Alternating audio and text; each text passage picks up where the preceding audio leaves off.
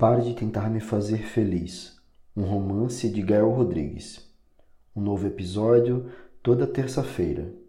E-book completo já disponível na Amazon. Quarto capítulo. A gota brotou na testa, arredondou-se, foi ganhando massa, aumentando, enquanto descia pelo meu rosto e ia encontrando mais suor entre os olhos, meu nariz oleoso cheio de espinhas, o canto da boca, saudou o queixo e, sem saber para onde ir, para onde vai uma gota recém-nascida? Decidiu que era o fim de sua rápida existência. Conheci ela já morta, em cima de meu missário. Repousava não mais gota, apenas um círculo esparramado entre as palavras Deus e pecado. Deus odeia o pecado, mas ama o pecador. Um sinal. O padre falou o mesmo que a moribunda tentou me mostrar. Era domingo. A missa tinha acabado há algumas horas, mas eu participava de um grupo de homens, uma vez por mês. Uns vinte continuaram nos bancos da igreja. Engraçado fazer parte de um grupo desses com apenas 13 anos, mas havia urgência, além de minha mãe, minha, em me tornar homem. E eu já sabia bem o que isso significava. Enxuguei o suor com as costas das mãos enquanto ouvia o som dos missários servindo de leque. Era uma péssima época para os ventiladores da igreja quebrarem. Devia ser quase meio-dia e uns 40 graus lá fora.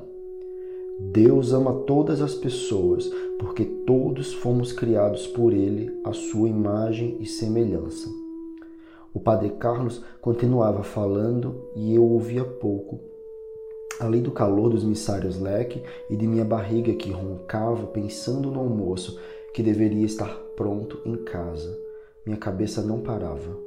Já falei que minha cabeça vive em permanente ebulição? Devo ter falado. Não tenho mais 11 anos, mas pouco mudou. Quer dizer, muito mudou. Mas minha cabeça continua num comichão de pensamentos, mesmo que eu deseje o contrário. Sou o mais jovem dentre os sentados no banco. A maioria deles tem barba, trabalha, é casado, tem filhos. Tenho nada disso. Espichei, o que me deixou ainda mais magro. Os pelos aparecem no pubis e no sovaco. No rosto tenho muitas espinhas. Minha voz falha e às vezes tenho que me lembrar de engrossá-la. Esqueço pouco, mas é fácil notar pelo olhar que lançam quando desmunheco ou falo com voz fina. As pessoas mais velhas ficam constrangidas e as mais novas zombam. Isso me tornou muito atento aos gestos dos outros. Não quero constrangê-los. Sou um ator. Lembro do dia em que decidi que precisava interpretar para caminhar. Literalmente caminhar. Um ano antes, andava pelo meio-fio da rua, tentava me equilibrar com os braços arqueados, como se eu fosse um aviãozinho. Ouvi de uma vizinha na calçada: Olha ali o viadinho. Baixei os braços e segui no meio-fio, imaginando como meu irmão andaria. Desci e segui na rua. Era melhor parar de brincadeiras, ser sério, ser sério. Contei os paralelepípedos, torcendo para que acabassem logo e eu pudesse entrar em casa e me esconder. Tinha medo de sair de casa e ser descoberto. Tinha medo de falar e ser descoberto. Uma mão que mexia e olha ali, o viadinho novamente. Talvez por isso hoje eu reconheça alguém como eu apenas pelo olhar. Esse alguém também me reconhece, dotado desse mesmo estranho dom. Nos identificamos por ter tido os outros sentidos controlados desde pequenos. Com os olhos, bolamos o sistema e podemos sobreviver. Me tornar uma pessoa sempre atenta me fez também ter uma imaginação muito fértil. Para me proteger e antecipar ao que o outro pense como agirá, armo mil conexões possíveis para evitar ser surpreendido. Acho que as centenas de livros que li desde pequeno me ajudaram a ter o um raciocínio rápido para sobreviver tanto numa selva quanto numa reunião de grupo de homens da igreja. Ao lado do padre está meu irmão. Ele é mais baixo que eu, apesar de mais velho. Ganhei. Mas é mais forte, tem barba e a voz é grossa em qualquer ocasião. Perdi. Eu também queria ser coroinha, mas o padre disse que eu era muito novo. Ele havia falado isso no passado também. Nesse ano, tenho a mesma idade que meu irmão tinha quando começou a ser coroinha. Meu problema era ser um ano mais novo que meu irmão. Insolucionável. Eu consigo ver o que vocês sentem. Aqui há maridos que traem suas esposas. As mulheres da cidade acham o padre bonito. Carlos tem a cara meio achatada, é branco, alto.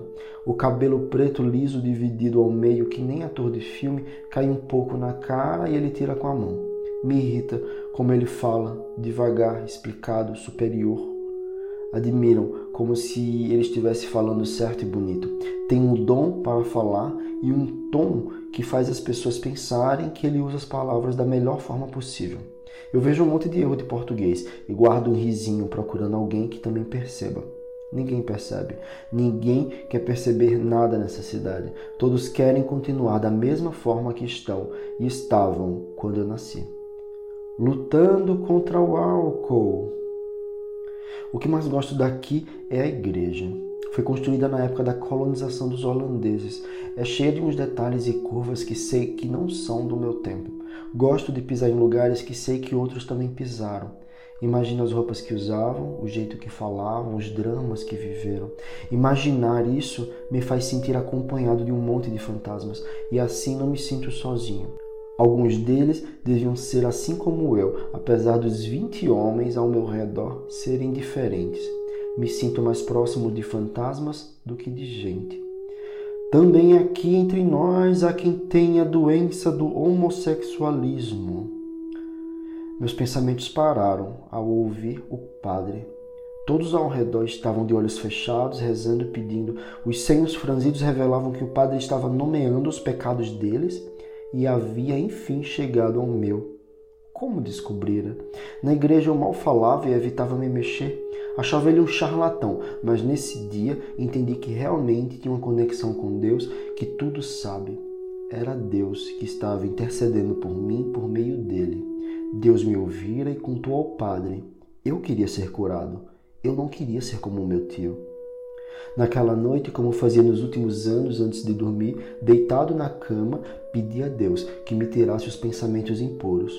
Ele sabia que eu nunca tinha feito nada errado, que nunca havia saído do caminho, mas era difícil suportar. Pensar me fazia sujo, pensar me fazia sentir um pecador, e eu não queria mais isso. Queria ser normal, igual aos meus irmãos, igual a minha irmã, que tinha namoradas escondidas, e descobri quando li o diário dela. Ou como meu irmão, que tinha duas namoradas, como dizia a mãe aos risos, mesmo que ele negasse, rindo também. Era isso eu havia pedido errado a Deus. Em vez de pedir para parar de sentir os sentimentos estranhos, devia pedir que ocupasse minha cabeça com outras coisas. Tinha que me apaixonar por uma menina. Se eu me apaixonasse, iria beijá-la na frente de todos, namoraríamos e casaríamos. Seria bonito ter apenas uma namorada a vida toda e casar com ela, ter filhos, ter uma família. Se eu tivesse uma família, seria carinhoso com meus filhos e com ela. Tinha as ferramentas para ser um bom pai. Se eu insistisse no pecado, nunca teria família, nunca seria pai. Era isso. O tempo inteiro pedia errado. À noite rezei o texto de joelhos na cama e entre as contas me perdi, fazendo planos, imaginando meus filhos. Queria dois, um menino e uma menina, estudiosos que nem eu. Continuei orando, imaginando minha esposa, minha família, mas o sono não chegava, tinha que dormir. Amanhã era segunda-feira e se eu não dormisse, iria chegar sonolento à escola, minha cabeça pululava, pululava. Aquilo apareceu. Tentei desviar, pensar em outros assuntos. Pensei em Jesus, Deus, Maria, mas a ideia havia ganhado forma, forma de homem. Se aproximou, nu, e ficou perto de mim, deixando que o admirasse. Por mais que abrisse os olhos, quando fechava, ele ainda estava lá, quieto, na escuridão dos meus olhos fechados, um pensamento quente e quieto. Ele era meu segredo, eu não tinha com que me preocupar. Ninguém estava vendo ele, ninguém estava nos vendo. Eu sabia o que fazer para ele ir embora. Ao lado da cama, meu irmão dormia, há tempos inclusive, e as luzes estavam apagadas. Se eu fizesse aquilo, o homem iria embora. Era isso. Me cobri com um lençol da cabeça aos pés, apesar do calor e suor, e virado para o colchão, forcei meu pau. Era assim que aprendi nos filmes exibidos de madrugada. Ainda não sabia que o pênis entrava na vagina. Tinha vergonha de perguntar a Painho, ao meu irmão ou qualquer outra pessoa. Na tela da televisão, o homem esfregava o corpo musculoso sobre a mulher magra. Era nisso que eu pensava na bunda do homem, se mexendo, forçando, e eu mexendo e forçando contra o colchão. a bunda do homem, grande como gozei. Era delicioso. Minha vida era tão cheia de tristeza e desespero, mas quando eu forçava meu pau contra o colchão, me sentia bem e feliz. Gozar era a prova de que na vida havia felicidade, mas durava apenas uns instantes. O que eu havia feito? Eu havia acabado de pedir a Deus que me curasse e não conseguia me segurar nem um minuto. Era um pecador, iria para o inferno. Depois de chorar até cansar, consegui dormir.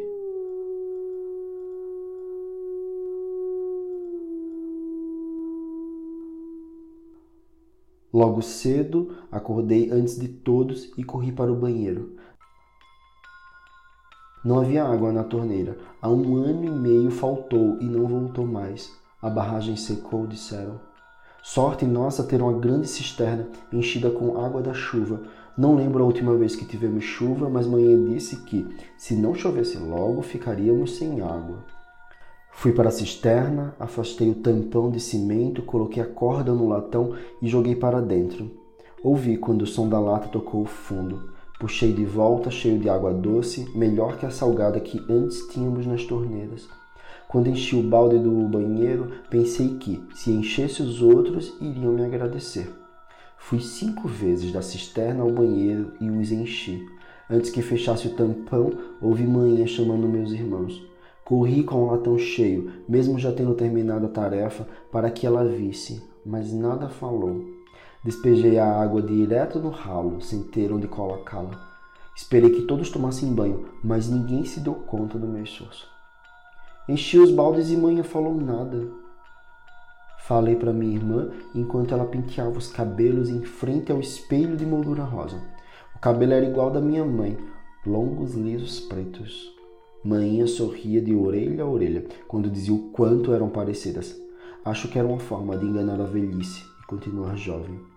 Manhã fez o que podia pela filha, e fazer de tudo é um termo muito incoerente quando se é pobre. Era como se ela quisesse viver o que não pôde quando era criança ou adolescente. Normalmente eu e meu irmão ganhávamos roupas usadas de meus tios e primos, mas ela recebia roupas novas. Ganhava batons, sandálias da moda, imitações baratas, mas da moda. Manhã dizia que era coisa de menina. Dizia no mesmo tom quando explicava por que não tínhamos aparelhos de videocassete ou antena parabólica.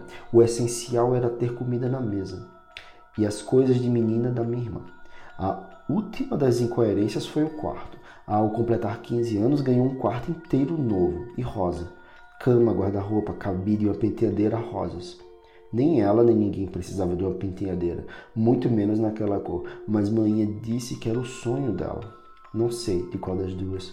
Quando perguntei se tinha sido muito dinheiro, afinal Painho estava dois anos desempregado, ela disse que não era da minha conta, o que era um argumento final. Sentada em sua penteadeira, sem se importar com meu lamento sobre os baldes, ela parou de se pentear e olhou para mim. Tem uma amiga minha? Quando iniciava a frase com tem uma amiga minha, sem me encarar, eu subentendia que queria um conselho sobre si mesma. Segurava meu risinho porque queria que continuasse se consultando comigo, da mesma forma que mãe às vezes fazia. Me sentia adulto e sábio. Hoje suspeito que sabia que eu li o seu diário. Deixava a chave em lugares que eu facilmente encontraria para lê-lo e assim ajudá-la quando quisesse meus conselhos. Que está gostando de um menino, mas já está namorando outro. Normalmente as perguntas dela se referiam a meninos. Meu colégio tinha turmas até a oitava série e para o ensino médio somente havia na cidade escolas públicas. Desde que ela começou a estudar no colégio estadual, havia mudado completamente. O estudo, que nunca fora seu forte, ficou de vez para trás. As amigas de antes, por terem dinheiro, foram estudar na capital, e as que ficaram eram mais pobres, como nós. Em vez de estudar, preferiam falar de meninos ou ficar com meninos, ou sabe-se lá o que, mas sempre seriam com os meninos. Mãe não gostava muito que trouxéssemos amigos para casa, porque era pobre e bagunçada, mas às vezes vinham as amigas de minha irmã e mãe ficava toda serelepe, tentando ser amiga delas também. Devia saber dos namoricos, apesar de fingir que não. Proibia que minha irmã tivesse um namorado antes de terminar os estudos. Por isso eu nunca quis me envolver com ninguém. Preferia me focar totalmente nos estudos para sair daquela cidade.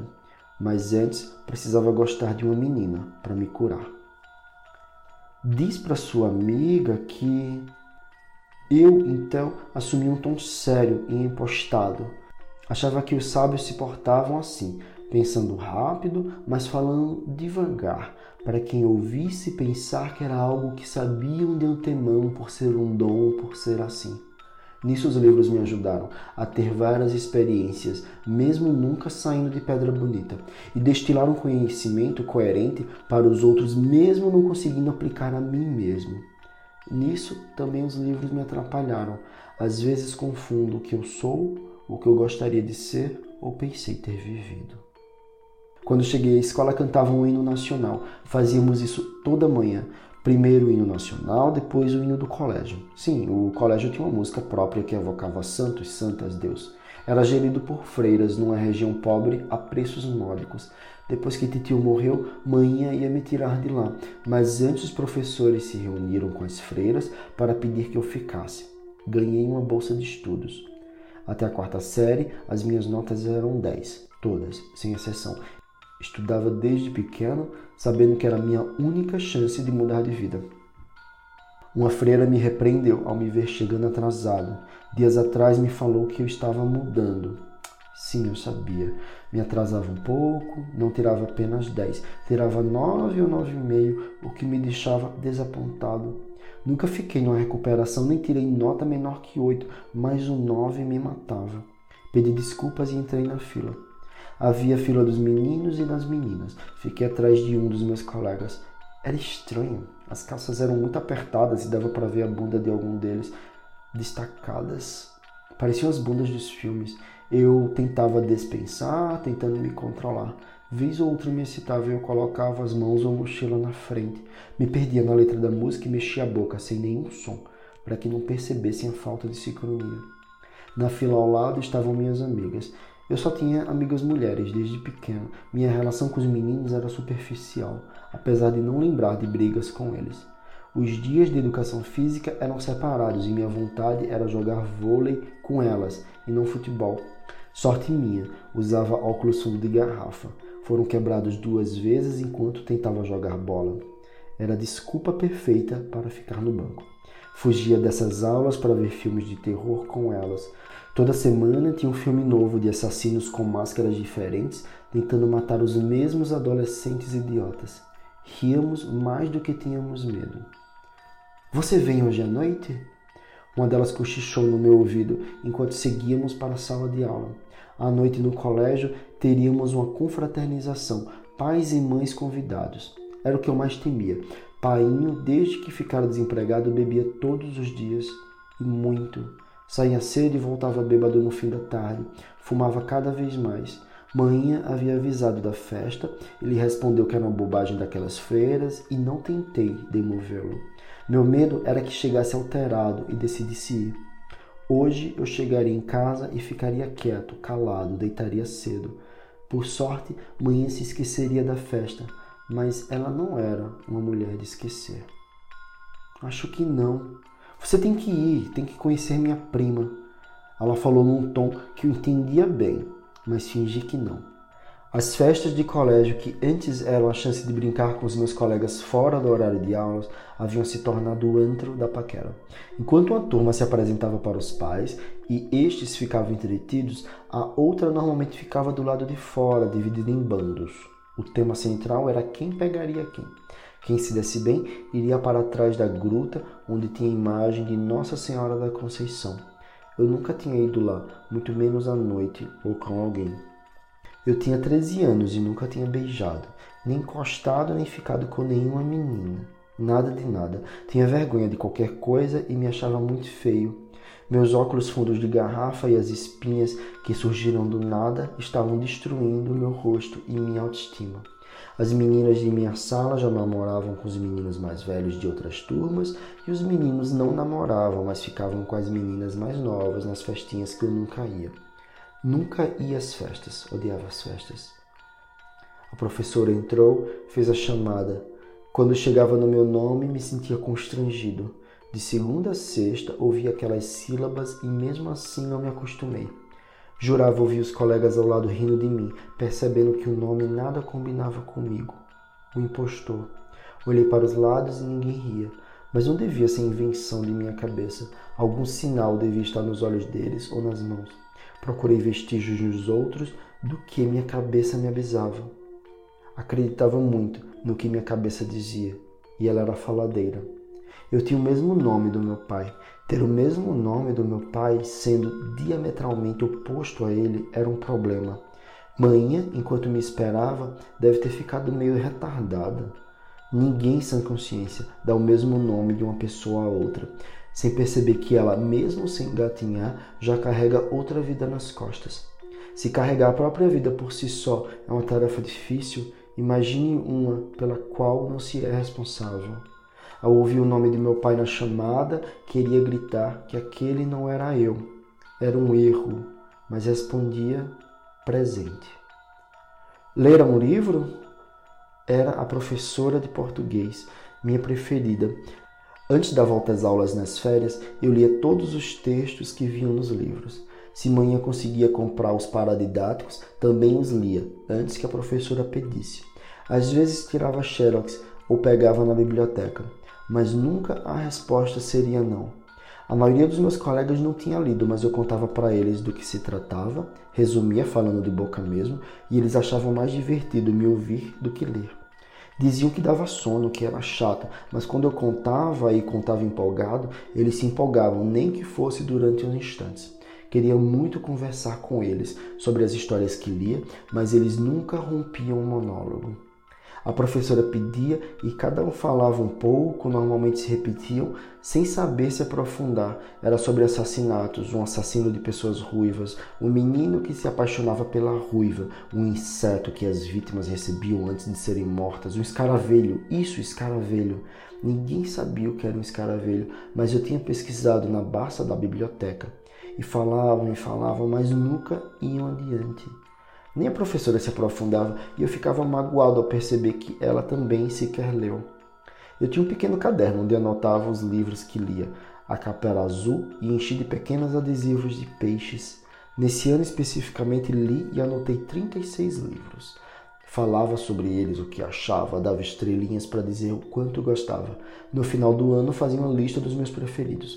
Hoje acho engraçado o cuidado que tinha com o caderno que ninguém além de mim teria acesso vivendo para provar algo aos outros em algum momento da vida que fiz algo exclusivamente para mim. Em frente à minha carteira sentava o filho de uma das professoras do colégio. Ele não era muito inteligente, mas era legal.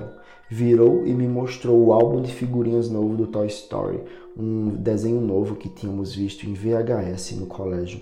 Disse que precisou comprar um novo porque tinha perdido o anterior. Ele nem suspeitava que uma semana antes eu havia roubado o álbum. Voltei na hora do recreio, tirei o álbum de dentro da bolsa dele e coloquei na minha. Em casa, escondi na minha caixa de furtos. Ao descobrir que ele comprara um novo, que o anterior não fizera falta, eu soube que tinha feito certo. No recreio, uma das meninas me ofereceu cachorro quente que comia, mas fiz não com a cabeça. Normalmente me ofereciam comida e eu negava. Dizia não estar com fome. Normalmente eu estava com fome. Não tinha dinheiro para comprar lanche na cantina, mas tinha vergonha de levar lancheira por causa da minha idade. Minha amiga voltou a falar da prima dela, que eu tinha que conhecer, que adora ela, inteligente que nem eu. Mentira, não era inteligente, mas era esforçada que ela era como a menina do livro que a professora falou na aula. Morta? Ela não riu. Normalmente ninguém ria das minhas piadas. Ruiva. Nunca conheci ninguém de cabelos vermelhos. Onde eu morava, as pessoas normalmente tinham cabelos e peles mais escuras, e mesmo as pessoas mais claras ficavam mais pretas por causa do sol de janeiro a dezembro. Ela não devia ser da cidade. Lá tinha tão poucas pessoas que eu teria visto. Tinha duas mulheres albinas na cidade, todo mundo sabia delas, mesmo os que não tinham visto. Uma ruiva seria uma atração parecida. De onde ela é? Da capital. O pai é bancário e hoje ela vem para a festa do colégio. Eu não soube o que dizer. Estava um pouco tonto, senti um formigamento na mão. Não, não era um formigamento, era algo na barriga. Corri. Para onde você vai? Entrei no banheiro. Pensei que era vontade de vomitar, mas nada saiu. Sentei um pouco na privada e o banheiro aumentava e diminuía, aumentava e diminuía. Quando ficou pequeno, me faltou o ar e tentei achar o ar com as mãos. Fechei os olhos e, ao voltar a abrir, o banheiro estava gigante, as paredes a quilômetros de distância. Havia muito ar, meus pulmões se encheram e tossi. Bateram na porta do banheiro e voz nenhuma encontrei para dizer que estava ocupado, se eu estava realmente ali. Era melhor eu procurar ajuda. Saí do banheiro e tinham ido para a sala de aula. Quanto tempo se passou? O salão do recreio estava vazio e calmo. Nunca tinha notado ele sem todas as pessoas que ficavam comendo, correndo para lá e para cá, conversando. Nenhum dos meus colegas, nenhum professor, nenhuma freira. O mundo acabou e tinham me esquecido no banheiro.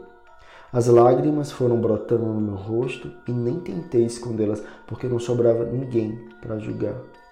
Corri, corri sem pensar, correr solucionaria aquela bolsa de ar que estava surgindo no meu estômago, que foi crescendo e crescendo à medida que eu corria. Não via nada ao meu redor, corria e corria, de ar me transformando no balão que tirou meus pés no chão ao seu voo. Voei. Eu estava flutuando e contemplava a cidade. De cima consegui ver como a pedra bonita era pequena, quente e seca. De cima parecia uma cidade feita de areia, Toda a cidade cabia no meu olho. As casas, pecinhas de montar do meu irmão. As ruas, finos corredores como um macarrão. As pessoas eram formiguinhas.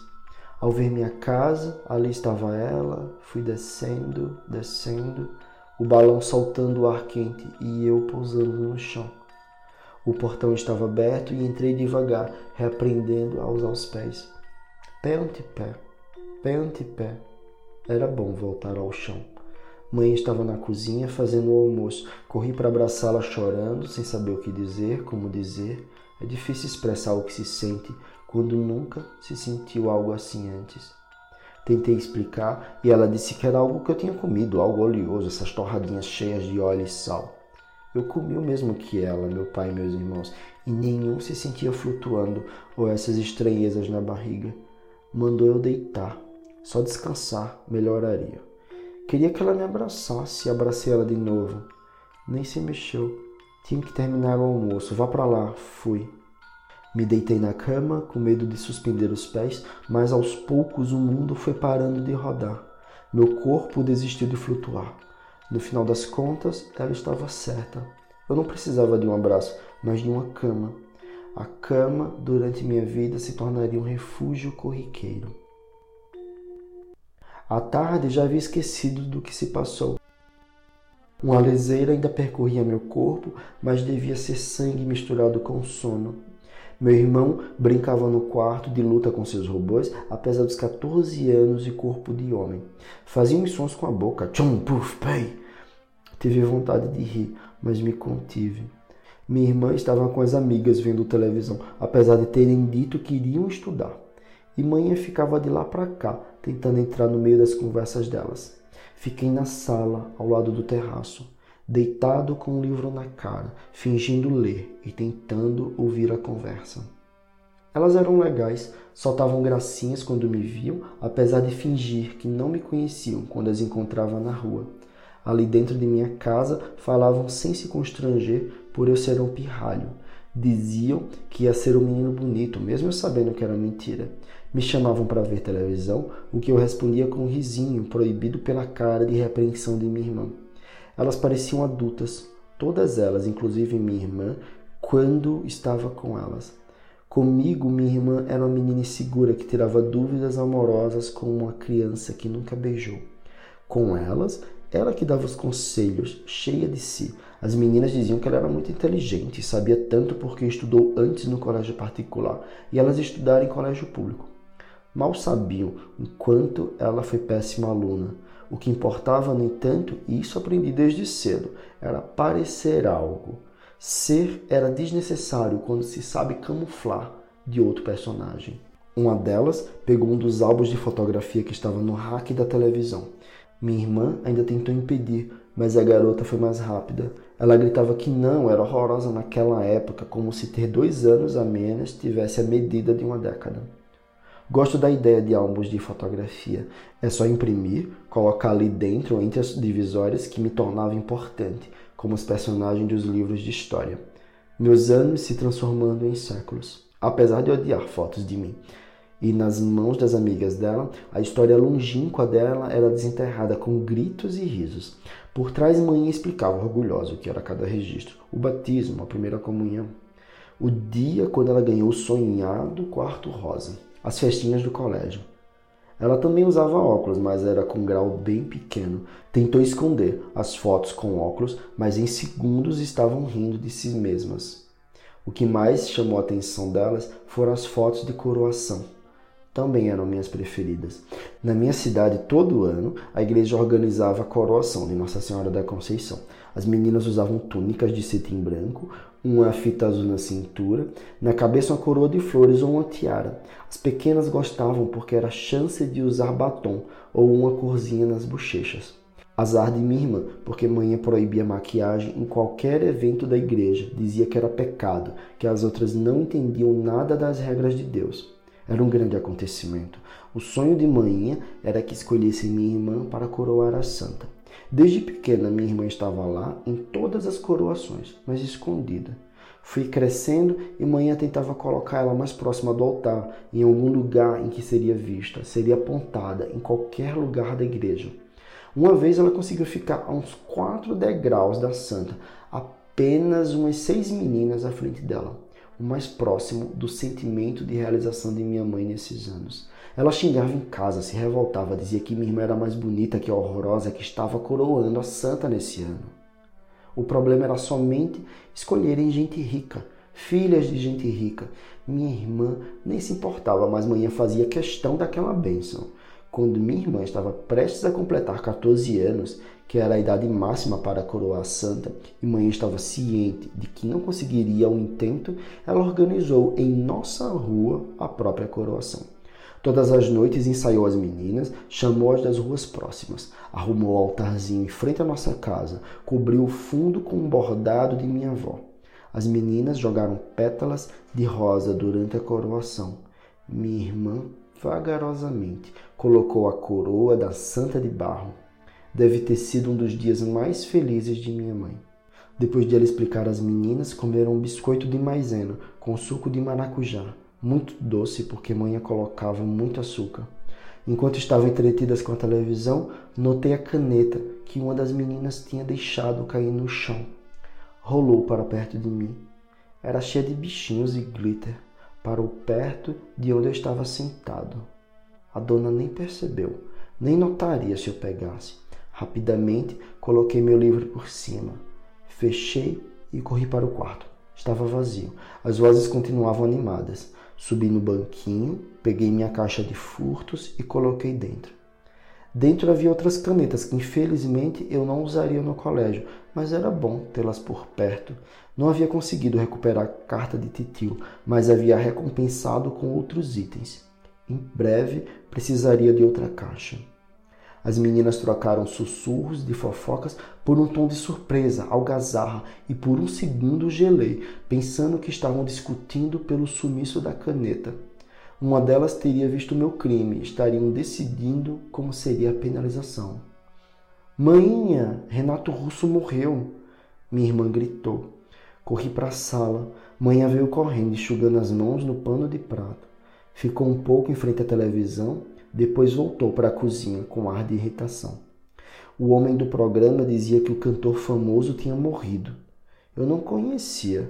Quer dizer, lembro da minha prima da capital ouvindo, mas nas rádios e casas dos vizinhos eu apenas ouvia forró e música brega.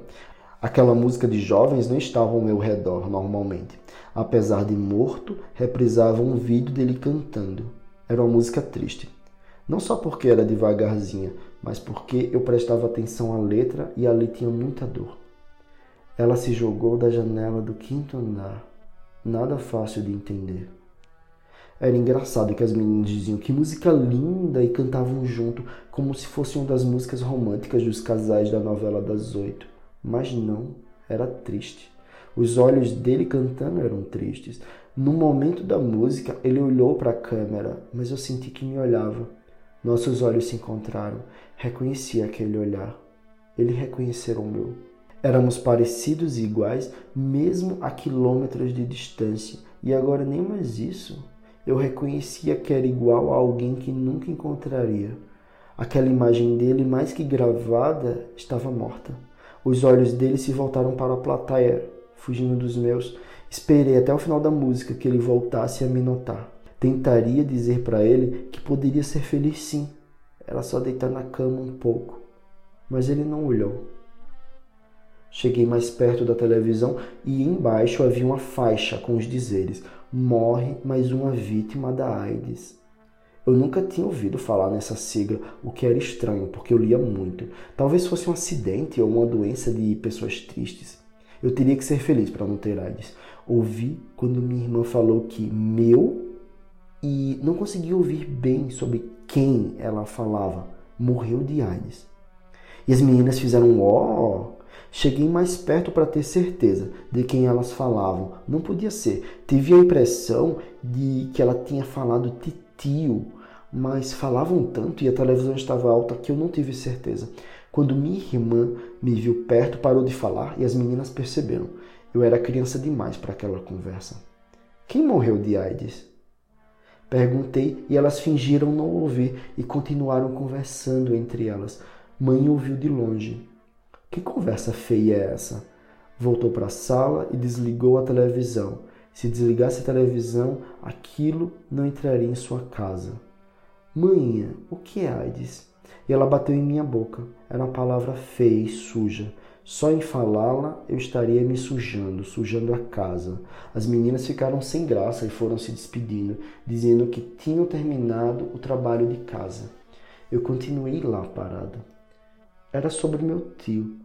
De alguma forma queria me enganar, queria continuar perguntando, me perguntando para me enganar. Mas meu tio também tinha a doença da tristeza. Eu lembrei dos olhos dele, da carta em que pedia para desistir de tentá-lo fazer feliz. Entendi porque tantos diziam que éramos parecidos. Carregávamos aquela tristeza que virava doença e matava. Desde que ele morrera, eu me sentia mais assim, meio triste, meio pesado. Quando ele deixou de existir, deixou um pedaço dele comigo. Ou ele todo em mim. Não, eu não queria ser como meu tio. Eu não queria morrer de AIDS. Corri para minha cama esperando que a tristeza se fosse e iria esquecer os olhos tristes do cantor, os do meu tio e assim os meus. Os pensamentos iam e vinham e eu tinha dificuldade em pará-los. Sabia como. Esperei que as meninas fossem embora. Tive o cuidado para que as vozes de mãe e minha irmã estivessem longe, meu corpo coberto, escondido. De costas, forcei o pinto contra o colchão. Senti aquilo pararia meus pensamentos. Parou. Naqueles segundos de prazer tudo era calmo e prazeroso. O mar vinha forte, mas eu conseguia ficar debaixo das ondas. Sentia a força vindo, me ultrapassando, mas ali embaixo era calmo. Se alguém aparecesse no quarto, eu fecharia os olhos, pararia o movimento e pensaria que eu estava dormindo. Um plano perfeito. Tentei pensar numa mulher, alguma da minha sala, alguma das amigas da minha irmã. Tinha que pensar numa mulher. Isso. Não, não conseguia. Tinha que me esforçar mais. Eu precisava me ajudar. Bunda, bunda, bunda de um homem. Não. Se estava errado, bunda de um homem. Era o caminho. Não ia fazer mal. Eu ia relaxar rápido e esquecer tudo. Era o jeito. Sucumbir ao pecado. Não. Sim. A onda veio forte, me acertou em cheio e levou meu corpo sem forças até as areias da praia. Deitado, de boca entreaberta e batimentos cardíacos acelerados, tentava me decidir entre o êxtase e a culpa. Acordei com meu irmão dizendo que eu estava atrasado para a festa do colégio. Levantei e todos tinham tomado banho e se arrumado. Painho, por sorte, não havia chegado. Tomei banho às pressas, torcendo para sairmos antes que ele desse as caras. Assim que cruzamos o portão, ele apareceu na esquina. Estava bêbado. Manhã mandou a gente seguir. Ia falar rápido com ele, que nos encontraria no caminho. Continuamos e fiquei olhando para trás, tentando ler nos lábios dela o que falava. Não consegui. Ele olhava para baixo, tinha vergonha da situação ou dele, ou de mesmo ali não fazer mais parte de nossa família. Ninguém podia ajudá-lo. Manhã nos alcançou, mas não falou nada. Pensei em perguntar se ele viria depois, mas achei melhor não. Não queria levar outro bufete e chegar com cara roxa no colégio. A festa transcorreu normalmente. Fiquei o máximo que pude ao lado de manhã. Era como se representasse meu pai. Meu irmão tentava fazer o mesmo, mas ele saía mais. Uma hora voltou e pude notar os lábios avermelhados de quem tinha acabado de beijar. Minha irmã não sentou um minuto. Mesmo não estudando mais no nosso colégio, pôde rever colegas antigos. Andavam juntas para lá e para cá, paquerando, empinando os peitos, sagracoteando pela quadra da escola. Manhã reclamava, pedia para ela voltar e sentar, mas no fundo estava orgulhosa daquela esplevitadez. Vez ou outra, algum professor surgia e manhã perguntava: E como está Júnior? Falando de mim como se eu não estivesse ali, ao lado dela.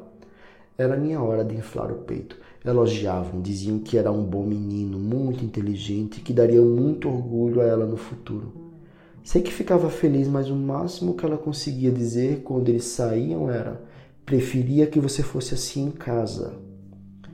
Sei que não era verdade, que ela sentia orgulhosa de mim, mas Maninha nunca deve ter sido felicitada por suas conquistas, por isso não sabia como fazer comigo, nem sabia que era necessário. Eu continuava murcho na cadeira, esperando o elogio dela que nunca vinha nem viria. A minha amiga tinha me chamado algumas vezes e eu tinha negado, porque eu tinha que ficar com Maninha. Não queria deixar ela sozinha. Ao ver meu irmão sentado ao nosso lado, pediu para que eu fosse com ela. Manhã mandou eu, Manhã mandou eu dar volta. Tive que ir. Estava evitando sair porque ela queria me apresentar a prima, a ruiva. Eu estava sem saco de conhecer alguém, ser simpático. Minha barriga voltou a doer. Lembrei do que havia sentido pela manhã e fiquei com medo de que aquilo voltasse, seja lá o que fosse. Aqui ela. A menina se virou sorridente para mim e me abraçou. Era linda. Era diferente das outras meninas do colégio. Era como se fosse um artista, cabelo ruivo era enorme e brilhava, cheio de presilhinhas em formato de borboleta. Devia ser moda na capital e as meninas de minha cidade em breve estariam usando. Sorriso claro, a pele bem cuidada. Era ela. Fiquei com vergonha e não consegui falar muito. Ela dizia o quanto a prima falava de mim, o quanto era muito inteligente. Falava baixo, devagar, bem educada que era. Eu estava acostumado às pessoas gritando ao meu redor. Ela parecia o poço de calma que eu experimentava quando lia meus livros sozinho. Disse que eu devia estudar na capital, quem sabe ajudaria ela na escola. Me imaginei estudando com ela num colégio bom, com professores que liam os livros antes de dar aula, alunos que sabiam de quais histórias. Seria incrível. Com ela seria incrível. Namoraríamos e estudaríamos juntos. Seríamos aprovados juntos na universidade. Casaríamos, teríamos filhos, todos os verbos no plural, terceira pessoa do plural. Era ela a mulher que eu pedi a Deus. Ela iria me curar. Tinha que ser ela. Meu irmão me chamou para irmos embora, me despedi das meninas, disse que queria vê-las amanhã, mesmo querendo ver apenas a ruiva. Ele perguntou por nossa irmã e antes que eu dissesse que não sabia, ela saiu de trás da gruta da santa ajeitando a roupa, como se nada tivesse acontecido. Ele brigou com ela e ela nem se importou. O menino também saiu de trás da gruta e pensei que meu irmão ia bater nele, mas não, ficou calado com vergonha. Manhã se aproximou e ninguém comentou nada. Seguimos a pé para casa. Estava quente, apesar de ser umas nove da noite. Eu estava feliz, apesar de estar voltando para casa. No meio do caminho, fomos pegos pela chuva. Quanto tempo não chovia? De tantas formas possíveis de se medir o tempo, essa talvez fosse uma das mais bonitas, a velha amiga que retorna sem aviso. As ruas ficaram cheias para saudá-la, sem cobranças. Que bom que voltou. Era de verdade, era vida escorrendo, mesmo que fria pelo corpo. Manhã disse o quanto Deus era bom. A cisterna estava quase seca. Mesmo que na cidade não tivesse água nas torneiras, lá em casa a sede estava descartada. Nem deixaríamos de tomar banho. Nós, Deus era muito bom. Eu dizia que sim, era muito bom, e segui do lado dela. A água tinha um sabor doce, apesar de na escola ensinarem que não tem gosto. Claro que tinha. Era um gosto cristalino, meio aveludado. Uma gota contém nuvem e terra ao mesmo tempo quase como um santo que viveu aqui e depois foi para o céu e vez ou outra refazia esse caminho de santidade. Cada gota era Deus e eu sentia escorrendo ele pelo meu corpo. As crianças corriam sem desconfiar da santidade das gotas, os vizinhos gritavam da porta para os outros, gritos e risos, dizendo para encher as vasilhas, os baldes, os tonéis. Até vizinhos que não se falavam deixavam as brigas para lá e emprestavam um balde que estava sobrando, ou diziam: Tá vendo? É chuva. E o outro respondia: É sim, chuva. Seguimos sorridentes, mas quietos, os quatro em direção à casa. Torci para que pai não tivesse acordado com a chuva, alguma gota tivesse se infiltrado pelas telhas e acertado seu olho esquerdo ele levantaria, ainda bêbado, teria bebido tanto que estaria bêbado até amanhã de manhã e acharia estranho a casa vazia. Sairia para a chuva à nossa procura, iria até o colégio para nos procurar. Mas estávamos quase chegando em casa e ele não estava em nenhuma rua, nem no portão quando chegamos, nem na porta quando entramos. A casa estava escura, ele devia estar dormindo. Eu torcia para que ele estivesse dormindo tudo era silêncio, não fosse a sinfonia da chuva no telhado. Manhã foi ligando as luzes, mandando a gente tirar as roupas logo para não pegar um resfriado. Eu estava no quarto quando ouvi o grito. Meu corpo molhado se arrepiou inteiro. É o demônio! Isso é o demônio! Manhã gritou, sem ter entrado no quarto. Corremos para o seu lado. A porta estava aberta e painho pendurado no telhado. Meus irmãos também gritaram. Fiquei sem voz, congelado. Procurava o demônio, mas apenas via meu pai tentando se equilibrar com um lençol no pescoço, amarrado numa talisca que segurava os telhados. Pai nada falou. Demorei alguns anos para entender essa cena. Na verdade, não sei até hoje o que foi essa cena. Lembro apenas que todos gritavam, menos eu e meu pai. Todos gritavam e reconheci meu pai no silêncio. Éramos o mesmo. Um dos nossos tios apareceu no outro dia em casa e levou meu pai. Pude respirar. Pai não tinha falado nada depois de ser salvo por manhã. Dormiram lado a lado. Meu tio prometeu que ia deixar ele trabalhando lá um tempo e ajudar.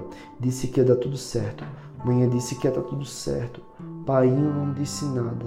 Na outra semana já estaria de volta. Não tinha dado certo, eu não sabia trabalhar na farmácia, mas por uma semana pensávamos que estávamos salvos. De qualquer forma, o dia mesmo sem ele não seguiu tranquilo. A casa estava impregnada de desgraça. Durante a chuva, notamos as goteiras da casa. Vários cômodos ficaram molhados, móveis encharcados. Ficamos enxugando, limpando. Limpávamos para não pensar no que tínhamos visto na noite anterior. Ninguém perguntava, ninguém nem pensou em ligar a vitrola. Dessa vez não precisava de aviso. O ar pesado nos lembrava que não era hora de música. Ao menos vamos ter água para beber. Manhã falou para logo depois chorar e chorar. Gritava, tentando não culpar Deus, a má sorte, dizia que a família estava amaldiçoada, devia ser a sogra que tinha jogado praga, macumba. O diabo estava naquela casa. Chorava ao lado da cisterna. A água da cisterna estava podre. Tinha um gato morto dentro, em meio à água nova que tinha caído a noite inteira. De nada tinha servido tanta chuva. Não teria mais chuva, ela sabia. Estávamos amaldiçoados. Lembrei que no dia anterior havia enchido os baldes e esquecer ele aberto. Isso era culpa minha. Mais uma vez, eu havia arruinado tudo. Tive vontade de contar, e quem sabe, se manhã batesse em mim, me enchesse de pancadas e feridas, eu pudesse ser perdoado. Mas eu era um covarde. Fiquei ao lado dela, vendo chorar e colocar a culpa no diabo, na minha avó, no mundo. O mundo era horrível com ela, e eu tinha medo de dizer para ela que não, eu que era a maldição daquela casa. No meio da tarde, manhã saiu disse que tinha que resolver coisas. Meu irmão também saiu sem dizer para onde. As amigas de minha irmã vieram para casa, o que me lembrou que tinha combinado de ver a ruiva. Antes de sair, uma das garotas me chamou, perguntou pela caneta que eu tinha pegado. Pensei rápido, disse que não sabia de caneta nenhuma e saí. Disse que estava atrasado. Fiquei gelado por dentro, mas sabia que ao ver minha futura namorada, aquilo no estômago sumiria. Ao chegar na casa da minha amiga, a ruiva estava entrando no carro do pai. Colocavam as malas atrás e se despediam. Tive tempo apenas de apertar a mão dela, ela riu e me abraçou. Me despedi. Disse que queria vê-la de novo e ela respondeu que de vez em quando vinha para minha cidade. Pediria para minha prima me avisar. Faríamos algo juntos, veríamos filmes de terror. Queria ser minha amiga. Concordei. Adorava filme de terror, seria ótimo. O carro se foi e me senti vazio, como antes de conhecê-la. Nem sabia que aquele sentimento anterior a ela era de vazio, mas depois que ela passou a existir em minha vida, entendi a lacuna. Estava feliz por tê-la encontrado, saber que eu tinha jeito sim. Era isso que faltava afinal, uma menina que me fizesse mudar a cabeça. Lembrei que pela manhã, ao acordar, tentei me masturbar pensando nela e não consegui. Mas isso era bobagem. Com o tempo, isso também se consertaria. O que importava era ter um amor. Pedi certo a Deus e ele atendeu. Falei para minha amiga que tinha que voltar para casa, me despedi, dei obrigado, mesmo sem ela entender pelo quê, e voltei, feliz. Lembrei que tinha que controlar minha felicidade. Em vez de sair saltitando, andei como meu irmão andava, mas dentro eu cantava e dançava. Era engraçado que as pessoas não tivessem a mínima noção que aquele menino andando sério e sisudo na verdade estava feliz por ter encontrado um amor. O amor era tão forte que ele havia esquecido os outros problemas. Chegaria em casa e o amor faria ele esquecer o ar podre, a água podre, o sangue podre.